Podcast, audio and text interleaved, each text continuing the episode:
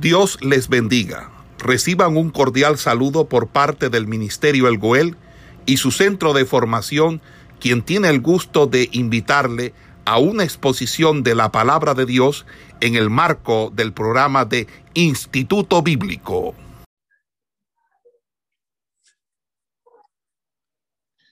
Eh, muy buenas tardes, Dios bendiga, Dios guarde a todos y cada uno de mis amados consiervos que se encuentran en este día.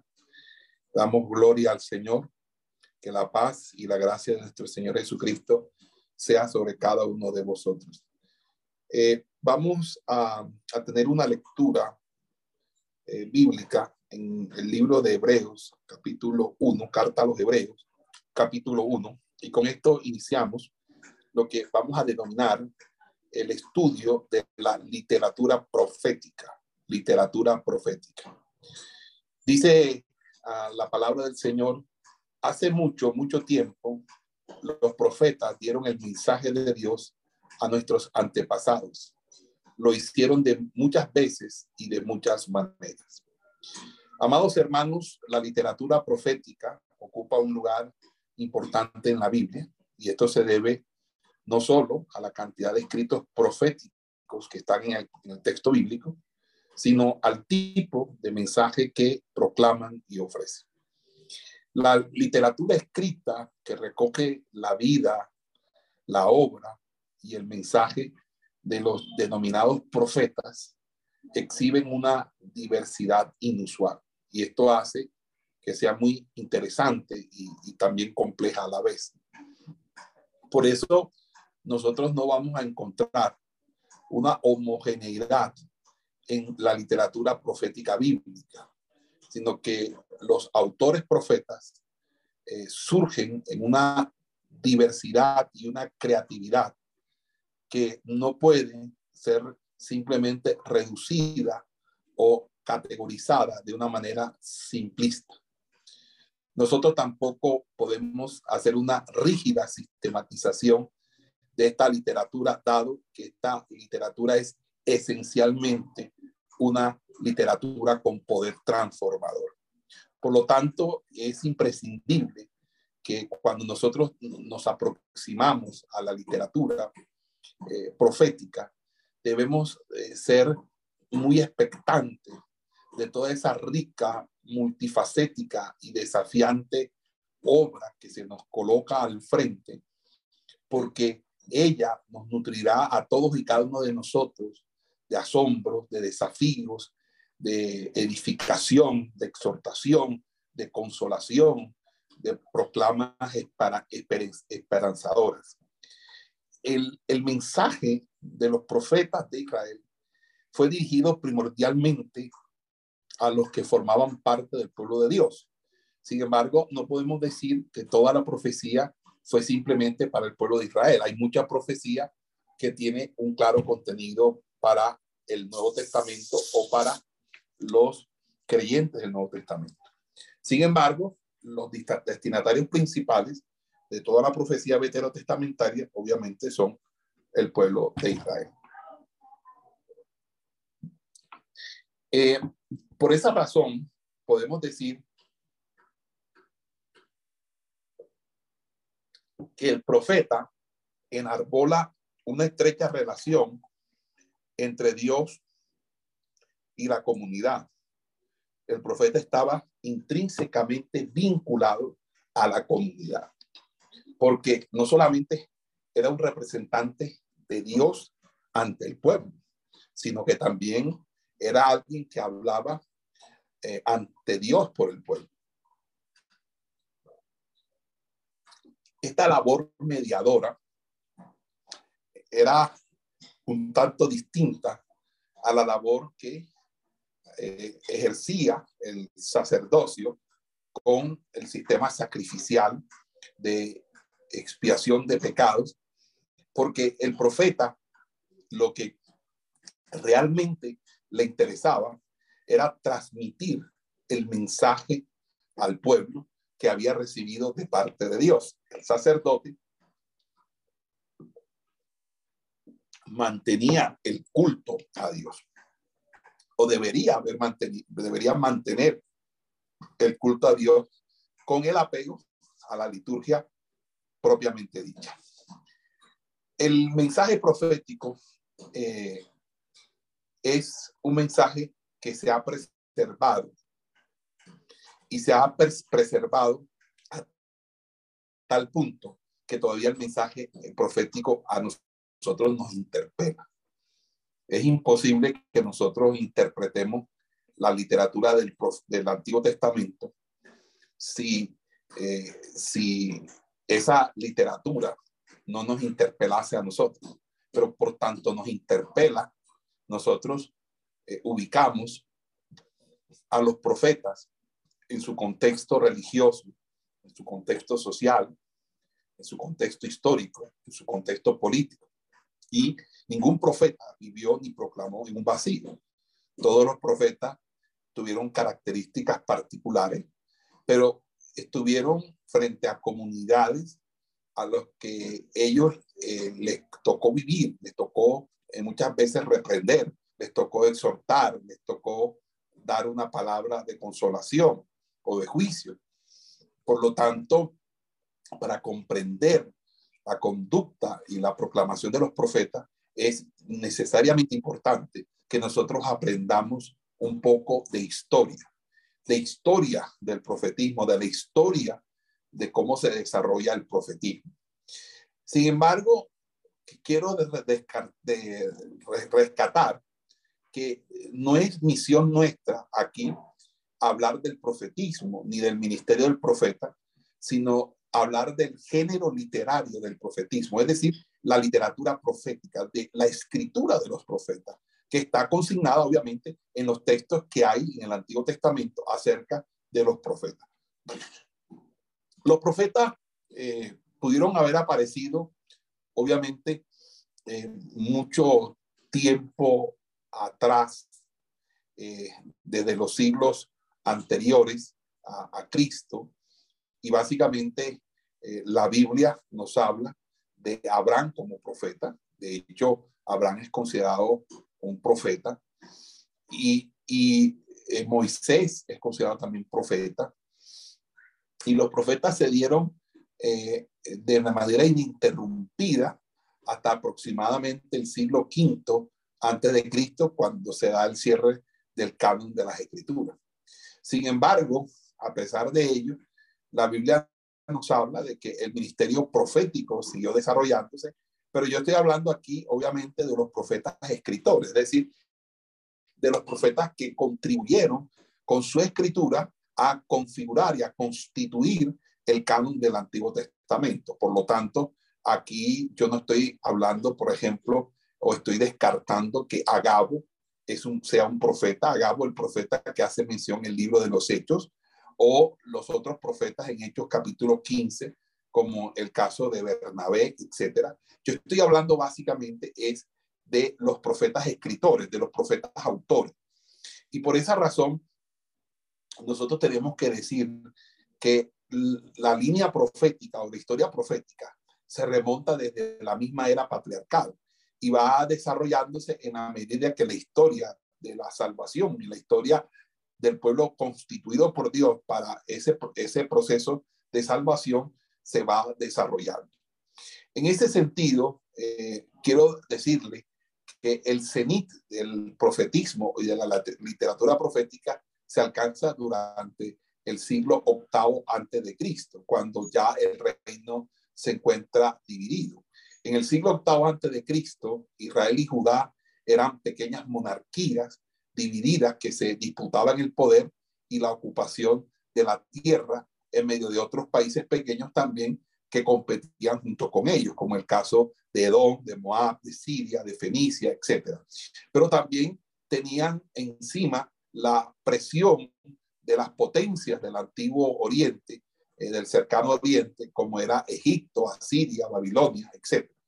Y estas grandes potencias siempre buscaban dominar la zona de, de, de Canaán, ya que esta constituía una especie de puente entre la región de Mesopotamia y el territorio de Egipto. Entonces, Israel siempre fue objeto eh, de, de, mira o, fue objetivo eh, o objetivo geopolítico por parte de tanto las potencias en la Mesopotamia como Asiria y Babilonia, Media y Persia, como también del el imperio eh, más, más ilustre del, hacia África, que fue el egipcio. Entonces, en ese orden de ideas, la suerte tanto de Israel en el norte como la de Judá en el sur estaba en manos de esas potencias. Es eh, sabido que los grandes imperios antiguos de esta zona lograban su verdadero apogeo únicamente cuando consolidaban su control sobre esa zona, sobre la zona sirio-cananea. Es decir, cuando entraban a la tierra de Canaán y tenían acceso de allí al mar Mediterráneo. Por esa razón, la monarquía que pequeñas de Israel y de Judá estaban siempre al acecho de las grandes potencias globales de ese entonces, dado el acceso a muchos recursos naturales, a rutas comerciales y marítimas, pero también a la posibilidad que esas zonas, debido a su riqueza, pudieran pagar impuestos altos. Entonces, esta presión que ejercían estas grandes potencias no era solo a nivel político y económico, también imponían sus religiones, sus dioses, su cultura, su idiosincrasia. Y obviamente, más de una vez, el hecho de hacer una alianza con algunas de las potencias implicaba aceptar el sistema religioso y también colocar a los ídolos dentro del templo de Dios. Entonces, en medio de esa situación sociopolítica y religiosa, es que Dios llama a los profetas para ser portadores de su palabra, aunque realmente el ministerio profético arranca eh, eh, eh, mucho antes. Entonces vamos a, decir lo siguiente. Digamos que el profetismo arranca desde el momento mismo del establecimiento del, del patriarcado, donde los patriarcas asumen la postura, la posición, el estatus de verdaderos profetas dentro de su comunidad, dentro de su núcleo familiar. Luego Dios levanta a Moisés como ese gran profeta libertario, libertador. Pero luego de eso, también podríamos decir que Josué y muchos de los ancianos de Israel, más los jueces, tuvieron características proféticas. Pero aquí hay que hacer una diferencia entre esa unción profética propia de los patriarcas y de los grandes hombres de Dios a, a la institución del profetismo como vocación ministerial. En ese sentido, tenemos que ser muy claros y decir lo siguiente. El profetismo arranca a partir de Samuel, porque los profetas antes no eran llamados profetas, eran llamados videntes. Y entonces existían varias figuras que hacían alusión al profeta. Una de ellas era precisamente vidente, otro era el profeta como tal. Entonces, a lo que hoy se llama profeta, antes se le conocía como vidente. Pero la estructuración de la figura del profeta y, las, y el rol que el profeta jugaba en, en medio de la sociedad era diferente cuando el profeta asentía como simple vidente y ahora como el, profeta como ese portador de la palabra de Dios.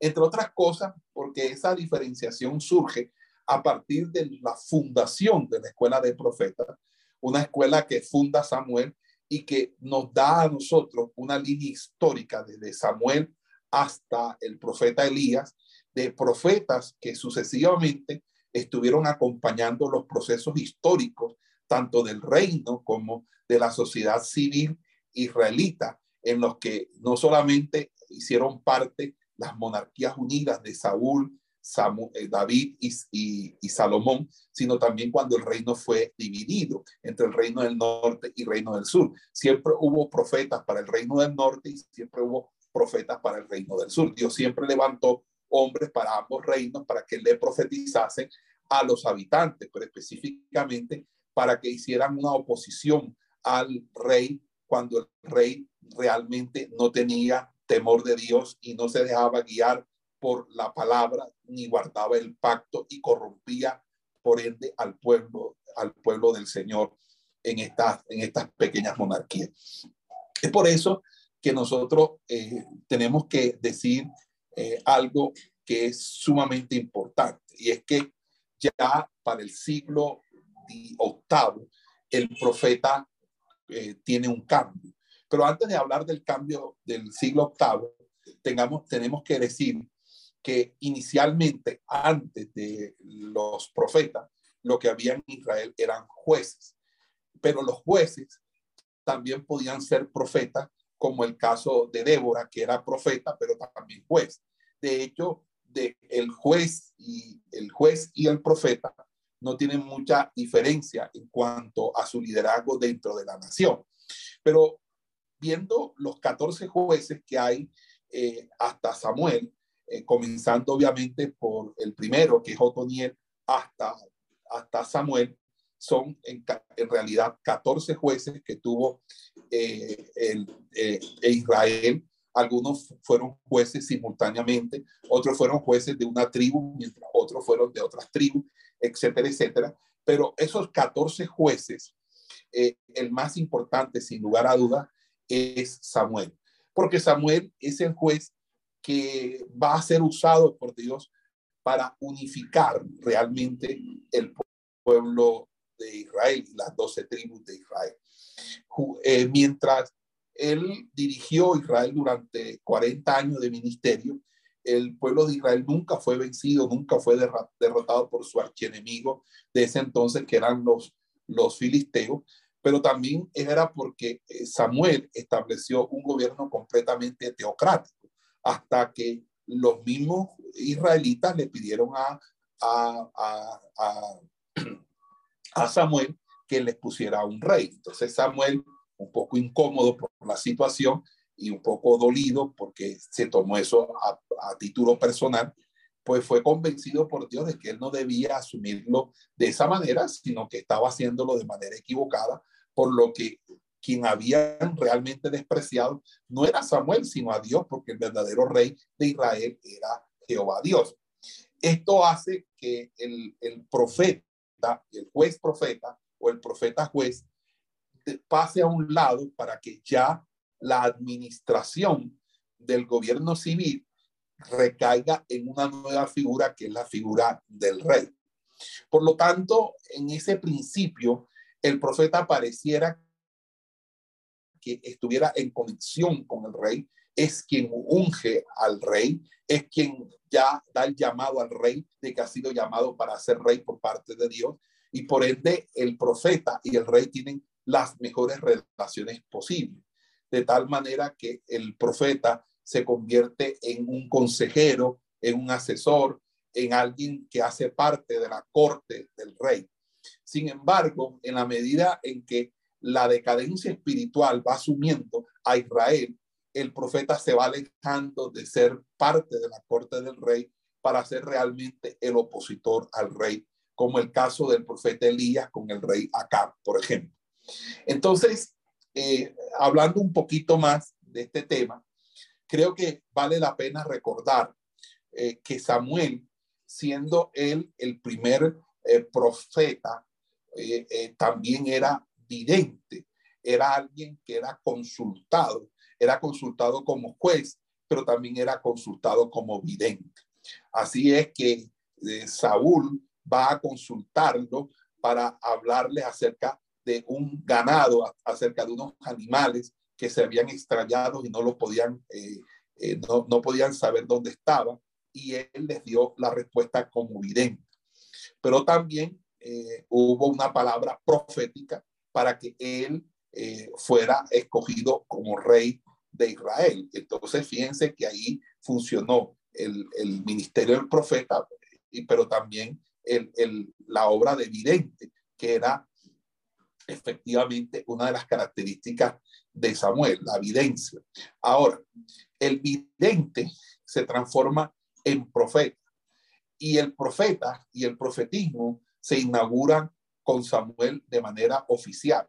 Y Samuel recluta a los profetas que, o a los hijos, a los profetas que luego van a ser llamados hijos de los profetas, porque pareciera que fuera un llamado que incluye también una reserva herencial en el que los hijos de los profetas eran llamados, o en su defecto, no necesariamente un hijo de profeta debe ser alguien nacido de los lomos del profeta en su carne y en su sangre, sino también puede ser cualquier persona que asuma el profeta como discípulo, como, el, como sucesor, como el caso de Elías con Eliseo. En ese, por esa razón, es que a mí me interesa que ustedes entiendan que el profetismo surge con un escalamiento y ese escalamiento hace que eh, Samuel, al morir, deje profetas. Luego estos profetas tienen otros profetas. Luego mueren esos profetas y se levantan otros profetas. De tal manera que eh, ciertamente eh, los profetas van de la mano con la historia de Israel y ellos también van registrando en parte esa historia de Israel a través de sus escritos. Pero ese profetismo que se desarrolla con mucha vigencia en el siglo, en, la escuela, perdón, del profetismo de Samuel, alcanza su cenit en el siglo octavo antes de Cristo. Ya, como les decía, se había dividido el reino en dos partes. Había un reino del norte, un reino del sur, y obviamente ya no existía la abundancia eh, de todos los, los, los recursos que contaban cuando reinó David y Salomón. Entonces, durante la primera mitad de ese siglo, se levanta el rey Jeroboam, que, que es un rey eh, de la dinastía eh, que establece, de la dinastía de Acab, que establece en el territorio una recuperación económica en el reino del norte. Pero a pesar de eso, no hubo una recuperación de la espiritualidad o la, o la moralidad. Entonces ya aquí empezamos a, mirar cómo poco a poco eh, eh, se va perdiendo y es, son los profetas los que anuncian la, la, el fin, el final de Israel, del reino del norte, cuando efectivamente en el año 745 hubo una rebelión en contra de Asiria y Asiria a través de Tiglath-Pileser III en el 7 en el 721 si no me equivoco eh, él eh, exilió a, todo el, reino del norte y lo trasladó de, tal manera que ellos perdieron su originalidad judía porque se mezclaron, él, él, los hizo mezclar con otras, con otras naciones. Entonces, eh, siguiendo esto, podemos decir que el profetismo avanzó y avanzó y avanzó durante todo el tiempo de los reyes del norte y los reyes del sur, hasta inclusive después de que Israel, eh, Jerusalén fuera destruida, porque cuando Jerusalén es destruida, ahí estaba el profeta Jeremías, eh, el profeta Ezequiel y el profeta Daniel, que fueron contemporáneos, siendo un poco más anciano el, profeta Jeremías y el profeta eh, Dan, Ezequiel, en el que obviamente se dio todo esa todo ese desarrollo profético tan interesante como es el, el libro de, de Jeremías, el libro de Isaías y la eh, libro de Jeremías, libro de, y el libro de Daniel, obviamente. El, perdón, el libro de Jeremías, Ezequiel y Daniel. Luego eh, de todo esto, de, toda esta situación, el profetismo se mantuvo aún hasta los tiempos del periodo antes del periodo intertestamentario. Ahora, les decía que había, eh, que los profetas aparecen en la Biblia eh, no solamente como profetas en sí mismos o con el nombre de profetas, porque es la única expresión realmente que nosotros utilizamos para hablar de los hombres de Dios. En el Antiguo Testamento hay una distinción y esa distinción era que según eh, que según fuera el nombre, y así serían sus funciones. No siempre los profetas fueron llamados profetas. Hay momentos en que los profetas se llamaban Naví. Y la palabra Naví es la palabra Roej. Roej es el significado para vidente. O sea, un vidente es un Roej. Y un Roej es básicamente alguien que ve lo que los demás no ven. Ese es un, ese es un roer. Y hay un José, José. Y José en ciertas ocasiones se puede considerar también como roer, más en otras veces no tanto así.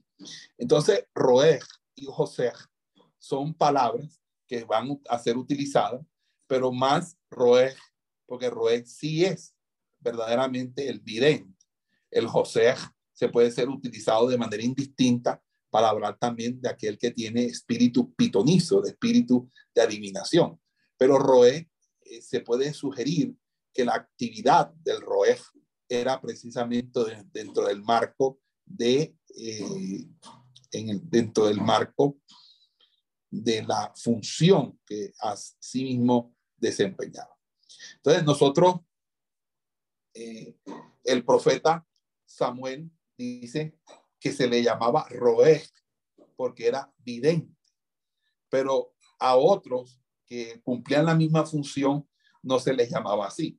Pero recuerden algo, Roé no involucraba una acción mecánica, no era una acción en el que, eh, como hacía el sacerdote, eh, cuando se iba por el Urín y el Tumín. Recuerdan que el, vestido del sacerdote tenía unos, unas piedrecitas en el pectoral. Cada piedrecita está eh, relacionada con la con el urín y el tumín. Cuando se iba a consultar eh, eh, luces y perfecciones, el, sinónimo del significado de eso, eh, lo que se hacía era que se, se exponía el caso y dependiendo la luz donde brillase, si era urín y tumín, así se daban las cosas. Entonces, eso me lleva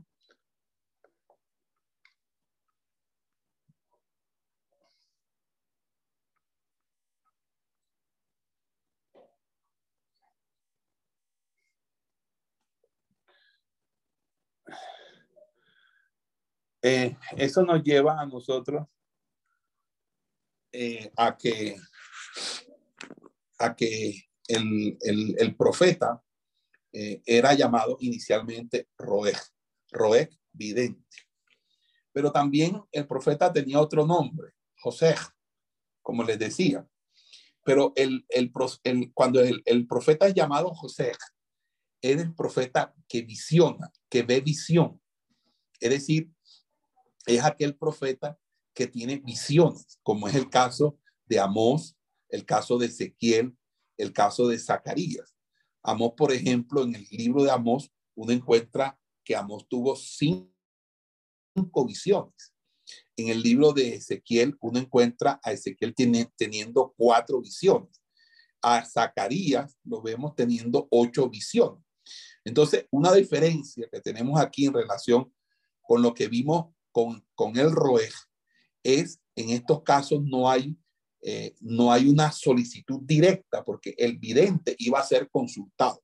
Es decir, el vidente era alguien que cualquier persona iba a consultar para saber la palabra de Dios.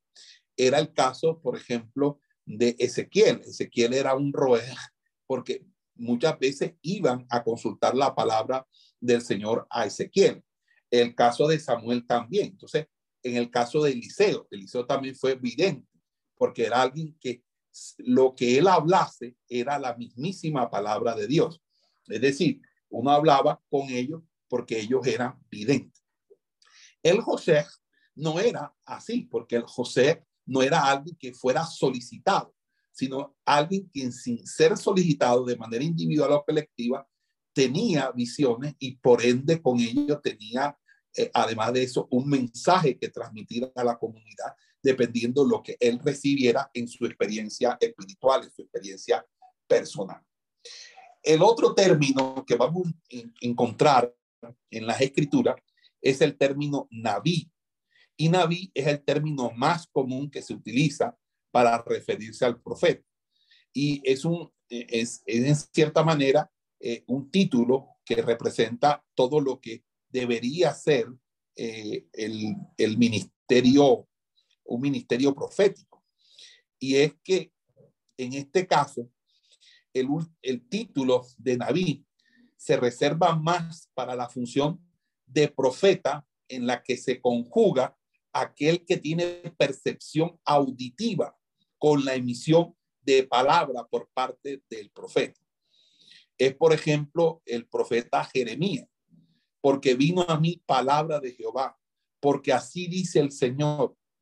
Esas expresiones que uno encuentra 617 veces en el Antiguo Testamento dan cuenta que quien habla allí es un naví, como Isaías, Jeremías, el mismo Ezequiel, porque ese naví es alguien que recibe eh, la, la palabra y como la recibe, así la transmite al pueblo.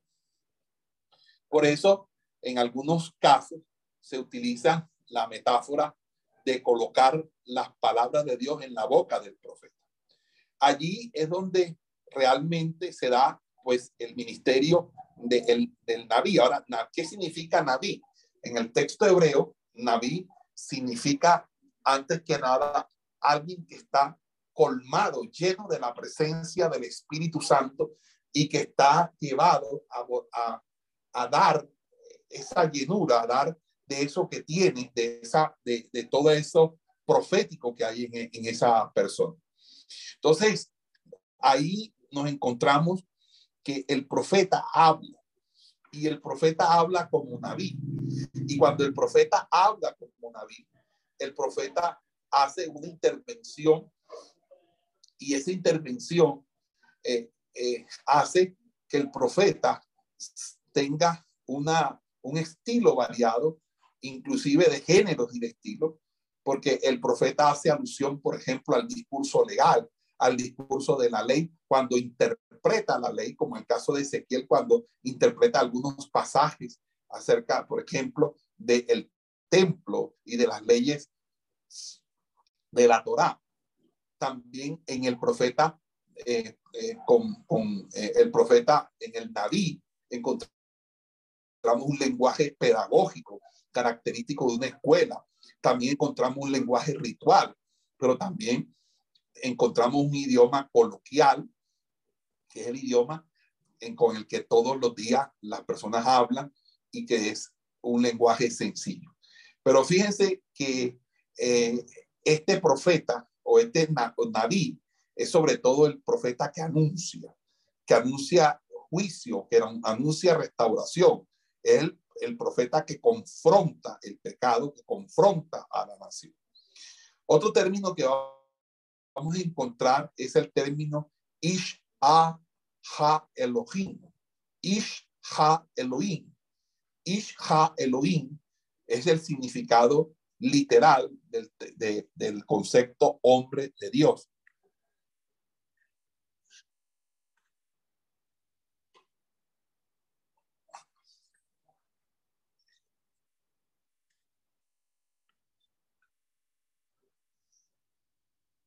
Hombre de Dios. Entonces, Ish significa hombre. Ha, el, Elohim, Dios. Ish, Ha, Elohim significa eh, el hombre de Dios. Y este título se usa mayoritariamente cuando se va a hacer alusión a los profetas Elías y Eliseos, porque Elías y Eliseo representan eh, el, pináculo del profetismo eh, eh, entonces, esos eh, profetas o, esas personas, obviamente, esos dos profetas, perdón, eh, son hombres santos, hombres inmaculados, en, en los que se, se hablaba de hombre de Dios, pero también se les llamaba varón de Dios, el varón de Dios, hubo hombre de Dios. Entonces, con ese sentido, podríamos entonces decir que había el Roej, el Joshech, el Naví y el Ish Ha Elohim. Vamos a hacer una pausa.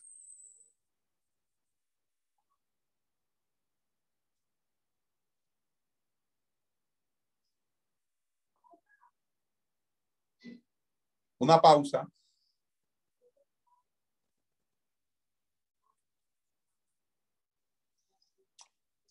Cuando uno revisa la vida de los profetas, uno se da cuenta que los profetas vienen de trasfondos personales muy distintos y muy paradójicos. Por ejemplo, el profeta Amos era un profeta completamente campesino, un boyero que venía del reino del sur y fue llamado para que diera juicio al reino del norte. Y allí confrontó al rey, a los sacerdotes y al pueblo por toda la injusticia que estaban cometiendo.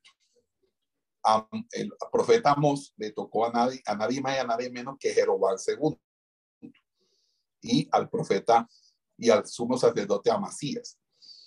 Isaías, en cambio, era de la ciudad de Jerusalén, tuvo acceso a todo el ámbito de realeza, porque era parte de la familia real, tenía una buena educación, una buena formación, pero fíjese que él, Isaías, denunció a los dueños del poder, denunció a la realeza, denunció a muchas personas con las que él convivió y se levantó, que fueron sus compañeros de crianza, y a él, y él, y él habló fuerte contra él.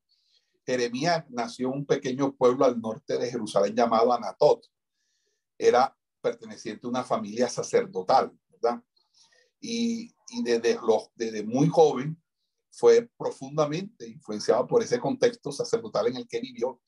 Y luego Dios lo llama y dice Dios que, que él lo había santificado desde antes de nacer, es decir, que junto a Juan el Bautista son los dos únicos personajes en la Biblia que dicen que fueron santificados antes de nacer.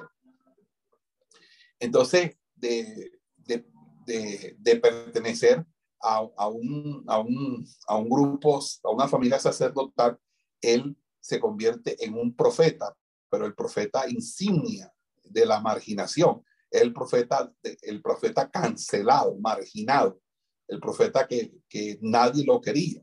Entonces, uno mira que los diferentes trasfondos personales de los profetas contribuyen a la diversidad de enfoque y de proclamaciones que existen en los documentos denominados proféticos. Entonces, cuando uno mira eh, en cada uno de estos textos proféticos, uno ve ciertamente la experiencia, la personalidad reflejada de cada uno de los profetas en el mensaje que están proclamando en el respectivo texto o libro.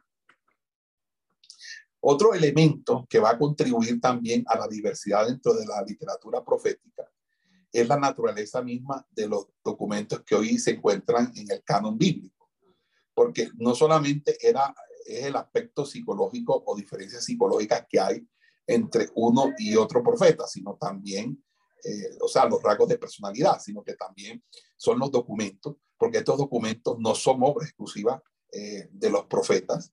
Muchas veces eh, los profetas tuvieron que ser eh, sus discípulos los que terminaran, como por ejemplo Samuel. Samuel muere en el primero de Samuel, tuvieron que haberle escrito segundo de Samuel, porque ya no vivía para el tiempo, por ejemplo, del reinado de David, cuando David ya era rey, sobre todo eh, ya Samuel había muerto. Sin embargo, el libro se le coloca en honor a Samuel, por poner un ejemplo. Sin embargo, la riqueza y la diversidad de los textos no solamente eh, hay una creatividad del profeta de manera individual, sino también una actividad literaria. Entonces, aquí los géneros literarios, que, o el género literario utilizado para poner por escrito el mensaje profético, eh, es, por, por así decirlo, el género que se llama género profético. Y el género profético es indiscutible y se caracteriza por primeramente por número uno la palabra profética, la palabra, perdón, poética. El poder de la palabra poética, es decir, cuando los profetas hablaban, lo hablaban en términos poéticos, es decir, una de las características de ese género era el, uso de imágenes, de metáforas, de palabras de acción, eh, que son propias en la poesía y hacen que la proclamación de la palabra se haga con mayor dinamismo, con mayor profundidad. Por ejemplo, no se puede entender toda la fuerza del mensaje profético sin entender la poesía hebrea. Pero además de la palabra poética, el, el género profético tiene también lo que se llama la prosa profética. Y la prosa profética son obviamente el discurso de los profetas, que se denomina en algunos casos oráculos, aunque ese término a mí particularmente no me gusta, sino me gusta hablar de palabra profética. La palabra profética, que algunos biblistas llaman el oráculo profético, es un medio que se utiliza para que el profeta articulara sus proclamaciones de la palabra del Señor. Ahora,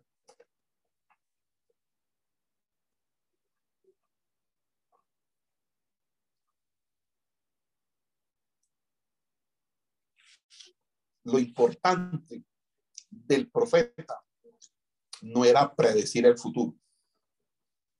Todo el mundo se equivoca con eso. Todo el mundo cree que profetizar es predecir el futuro. No. Profetizar es antes, antes que nada proclamar la palabra de Dios. Y el mensaje del profeta, más que ser de un, un mensaje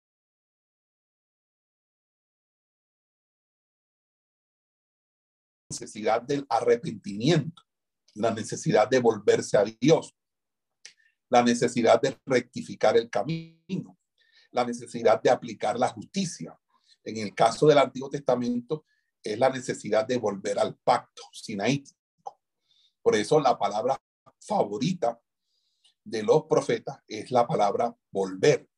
Y esa palabra volver la encontramos 680 veces en los libros proféticos, dándonos a entender que su extensivo uso da cuenta de que realmente era un tema muy importante en el discurso profético, el volver, porque el volver es una forma metafórica de hablar de arrepentimiento, porque significa dejar de seguir caminando el camino que se lleva y regresar nuevamente a un punto cero.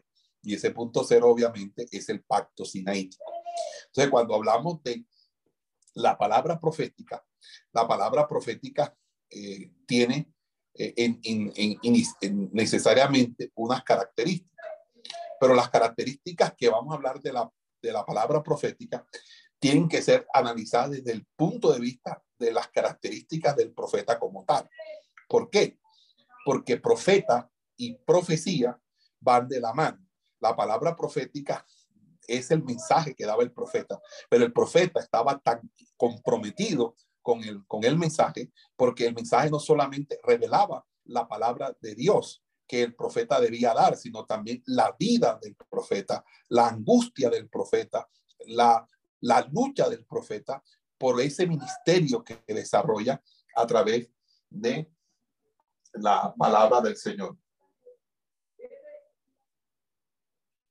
Entonces, en ese orden de idea, nosotros vamos a encontrar algo que es supremamente muy, pero muy interesante. ¿Y qué es lo que vamos a encontrar? Que el profeta se caracterizaba por cinco cosas o cinco elementos son los que en el Antiguo Testamento caracterizan un profeta. Número uno, un profeta es alguien que conoce a Dios en una relación en una relación personal. Es decir, a los profetas no se les venía a echar cuento de Dios. Ellos conocían a Dios y lo conocían porque Dios se les había revelado personalmente a ellos. Número dos, los profetas eran personas que al tener una relación personal con Dios, se les daba a ellos una palabra o un mensaje es decir, los profetas eran hombres que recibían mensajes directos de Dios que no eran exclusivamente para ellos, sino que eran mensajes que debían dar. Por lo tanto, la labor del profeta era también la labor de ser alguien que daba un mensaje, que da un mensaje. Tercero, el compromiso de dar ese mensaje estaba por encima de cualquier, o dentro del segundo punto, creo, el compromiso de dar ese mensaje estaba por encima de cualquier significado eh, que pudiera eh, eh, quererse colocar por encima del valor de ese mensaje. Por lo tanto, aún a costa de su propia vida, el profeta daba la palabra, no importando si se moría, si lo mataban, si lo acerruchaban, si le escupían la cara, si le prendían fuego, si le cortaban la mano. El profeta daba el mensaje, así sea que al rey no le gustara o así sea que a la mamá o a la abuelita no le gustara, él daba el mensaje tal como Dios se lo había mandado a dar. Tercero, el profeta conocía a los hombres desde una perspectiva divina. Por lo tanto, eh, el hombre, sus necesidades, su situación, sus problemas existenciales estaban expuestos ante la luz de las escrituras, ante la luz del pacto, ante la luz, ante la luz del pacto sinaítico. Por lo tanto, cuando el profeta hablaba, el profeta era alguien que conocía el corazón de los hombres, conocía el corazón del pueblo. Por eso cuando hablaba, hablaba hablándole al corazón del pueblo, con un mensaje claramente. Eso hacía que el mensaje del profeta fuera esencialmente un mensaje de arrepentimiento, de restauración, de renovación y de mantener una vida espiritual sosegada, una vida espiritual rendida delante de Dios. En pocas palabras, el profeta era quien, quien trataba de eh, restaurar al pueblo y también mantener el avivamiento en el pueblo.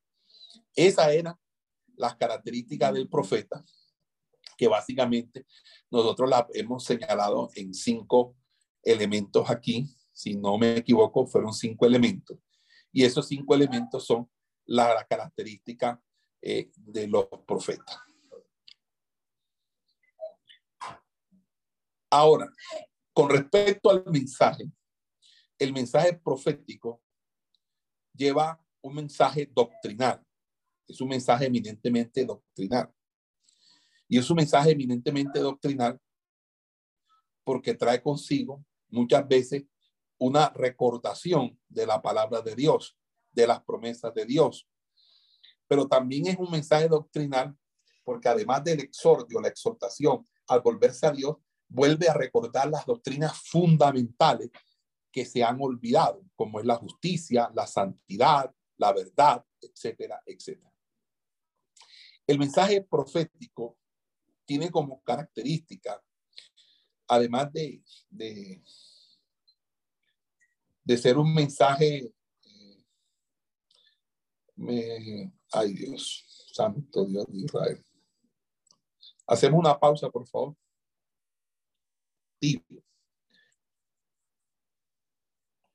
Bueno, voy a repetir porque creo que no se estaba grabando. Eh, decía que el mensaje profético era, es un mensaje, primeramente, un mensaje con un claro corte doctrinal. Es decir, es un mensaje que tiene clara la doctrina y la tiene tan clara que deja claridad doctrinal y en claridad doctrinal a los hermanos, a los, a los hermanos de la, de la congregación, porque es un mensaje que le aclara doctrinas fundamentales que a veces las situaciones espirituales que se dan es porque la falta de formación doctrinal lleva a las personas a, a, a, cometer errores y, y, y, equivocaciones que son pues lamentables, que son dolorosas, que a veces son, a veces, equivocaciones eh, que no deberían haber pasado, pero bueno, y otros sí que son verdaderamente pecados que eh, eh, dan cuenta de que la persona realmente no ha tenido una verdadera transformación del Señor. Sea lo que sea, el, el, mensaje doctrinal es un mensaje que edifica al pueblo, que edifica porque lo cimienta en la doctrina, porque lo que te da a ti cimentación es la doctrina. Pero ojo, doctrina no es tener información acerca de la Biblia y acerca de la teología. Doctrina es vivir la palabra. Hay gente que conoce doctrina, pero la conoce, más no la vive. Entonces, si no la vive, no la tiene. Si no la tiene, no, no tiene doctrina. Cuando tú tienes doctrina, tú tienes realmente una, una manera de vivir que va de acuerdo y en consonancia a la palabra escrita. Por lo tanto, la expresión conocer en hebreo es diferente a la expresión conocer en griego. La filosofía griega y toda la cultura griega descansa en un entender el conocer como estar informado y como una obra del raciocinio humano.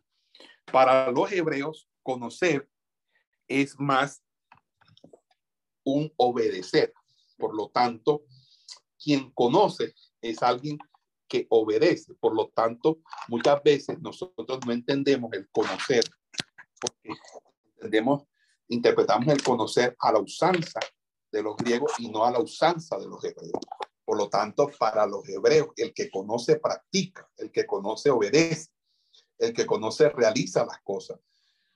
Y ese es el sentido que se le quiere dar. Por eso cuando Pablo habla de la jactancia de los corintios, que creen conocer las cosas con la sabiduría humana, él entonces les rompe el globo, les picha el globo, el globo, se los revienta cuando dice que esa sabiduría es completamente vana y que el, evangelio es locura para los que se salvan.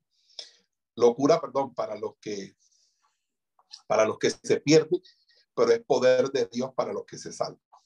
Entonces, eh, entonces el mensaje profético es un mensaje confrontativo, confronta el pecado. El, pecado se le habla sin pelos en la lengua. El pecado es pecado. Y no necesitas ofender a las personas ni maltratarlas de palabra, pero el que está en fornicación está en pecado. El que está en adulterio está en pecado. El que anda mintiendo está en pecado. El que es orgulloso está en pecado. El que no se quiere sujetar a las autoridades de la iglesia está en pecado.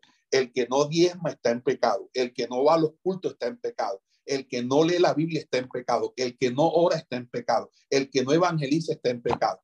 Entonces, para que lo vayan sabiendo, aquí todo el que no, sabiendo hacer lo bueno, no lo hace, está en pecado.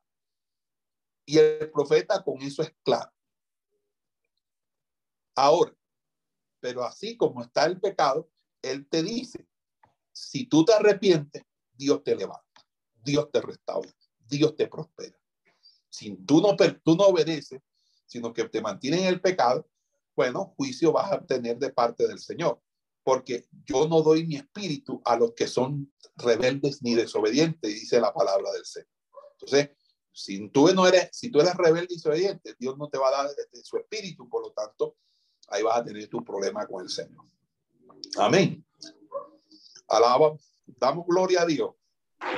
Amén, amén. Amén. Ese es el mensaje que a la gente no le gusta. Gloria es el mensaje a Dios. que la gente no le gusta. Amén, amén, amén. Ese es el mensaje que a la gente no le gusta. Gloria a Dios. Ay, sí. Gloria a Dios. Ese es el mensaje que no le gusta y que la gente no dice amén.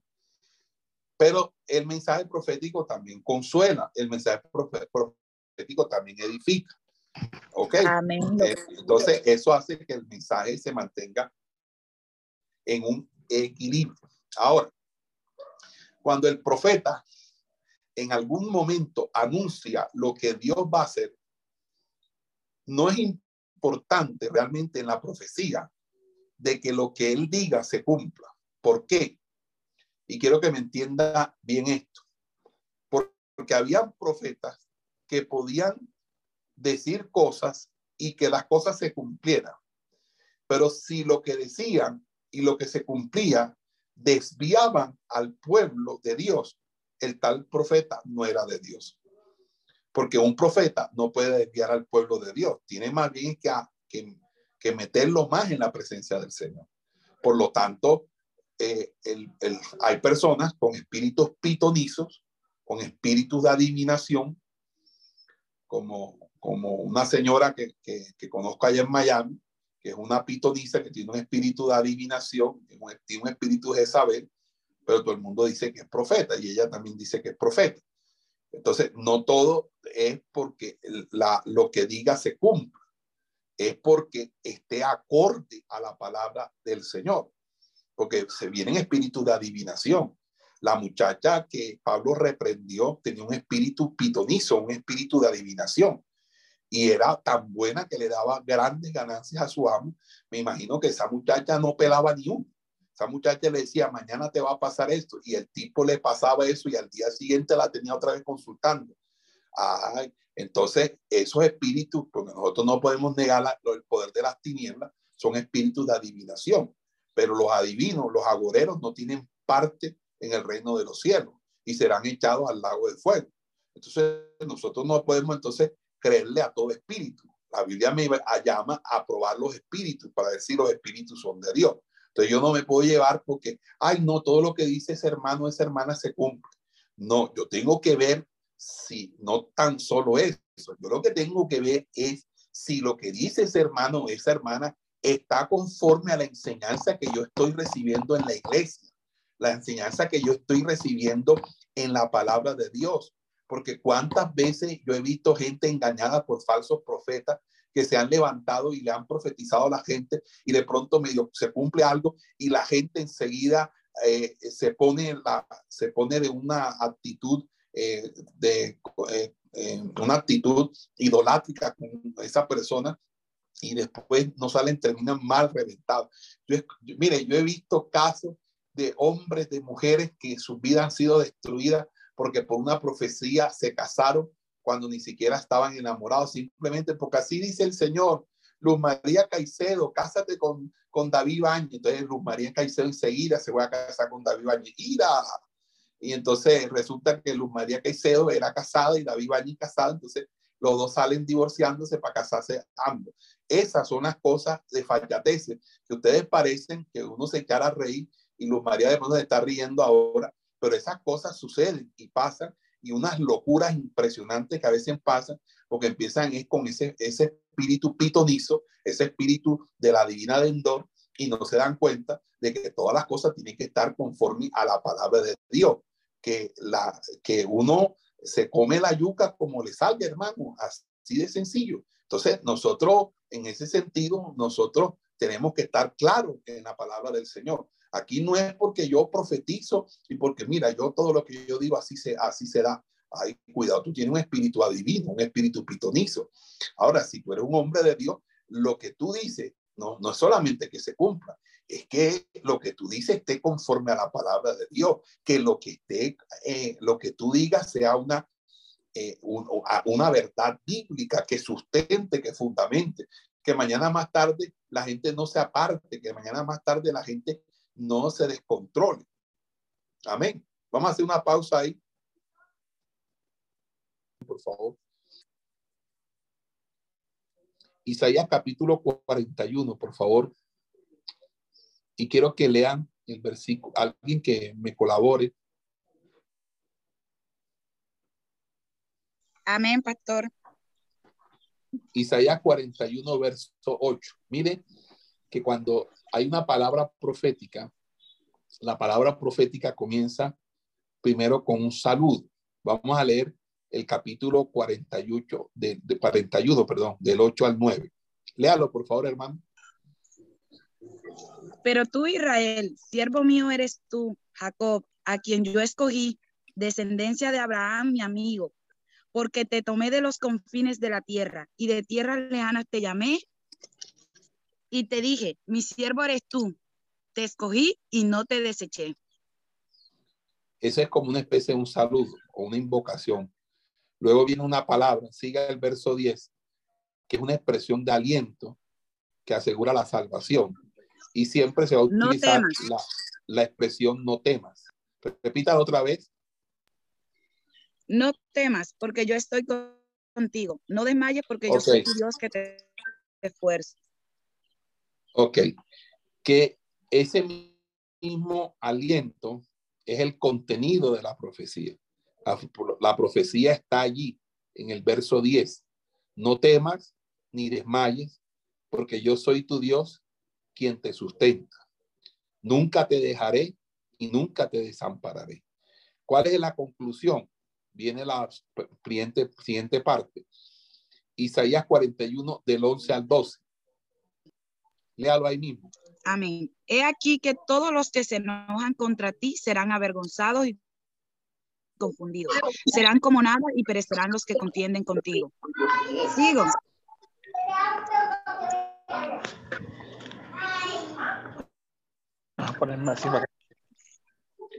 Ajá, repita, hermano. He aquí que todos los que se enojan contra ti serán avergonzados y confundidos. Serán como nada y perecerán los que contienden contigo. Buscarás a los que tienen contienda contigo y no los hallarás. Serán como nada y como cosa que no es aquellos que te hacen la guerra. Porque yo Jehová soy tu Dios quien te sostiene de tu mano derecha y te dice no temas, yo te ayudo. 12 hasta el 12. Hasta el 12, listo. Ok. Ahora, el resultado, el 13 es el resultado. Porque yo Jehová soy tu Dios quien te sostiene de tu mano derecha y te dice no temas, yo te ayudo. Exactamente.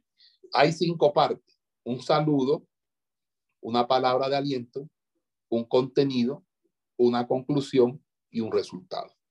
Esas son las cinco partes de una palabra profética en el Antiguo Testamento. Vuelvo a repetir para que anote. Un saludo, un aliento o palabra de aliento, contenido, una conclusión y un resultado. Este tipo de profecía o palabra profética se llama palabra profética de salvación, que son las palabras proféticas de consolación que se encuentran a lo largo y ancho del mensaje profético. Se va a diferenciar dependiendo que el aliento se cambie por exhortación o por juicio de una palabra de condenación. Hay palabras de condenación y hay palabras de salvación. ¿Ok? Pero la estructura sigue siendo la misma. Un saludo, una palabra de aliento o un- una palabra de juicio, un contenido, una conclusión y un resultado. ¿Ok?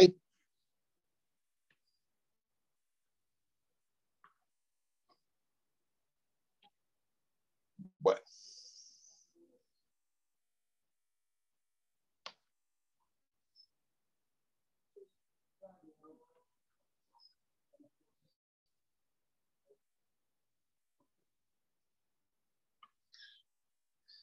Le voy a dejar un trabajo para, la próxima clase. Eh, se lo van a, a repartir con la hermana Liliana. Cada uno va a escoger un profeta, pero no van a escoger el mismo. Cada uno va a escoger un profeta del Antiguo Testamento. No van a repetir el mismo. Cada uno un profeta diferente. Y me van a hacer un trabajo sobre ese profeta. ¿Ok? Sobre Isaías, sobre Jeremías, sobre Elías, sobre Eliseo. Cada quien va a escoger un profeta, pero no pueden repetir. Por lo, por lo tanto, eh, Liliana, tienen que trabajar con Liliana para que nadie repita el profeta. Y me presentan un trabajo para el próximo sábado. ¿Les parece? Eh, pastor, una preguntita. ¿Ese Amén. trabajo puede ser en grupo? Eh, no, yo prefiero que sea individual para que Esperamos que este estudio haya sido de bendición para su vida y ministerio. A Dios sea la gloria. Este es el Ministerio El Goel, vidas transformadas para cumplir el propósito de Dios.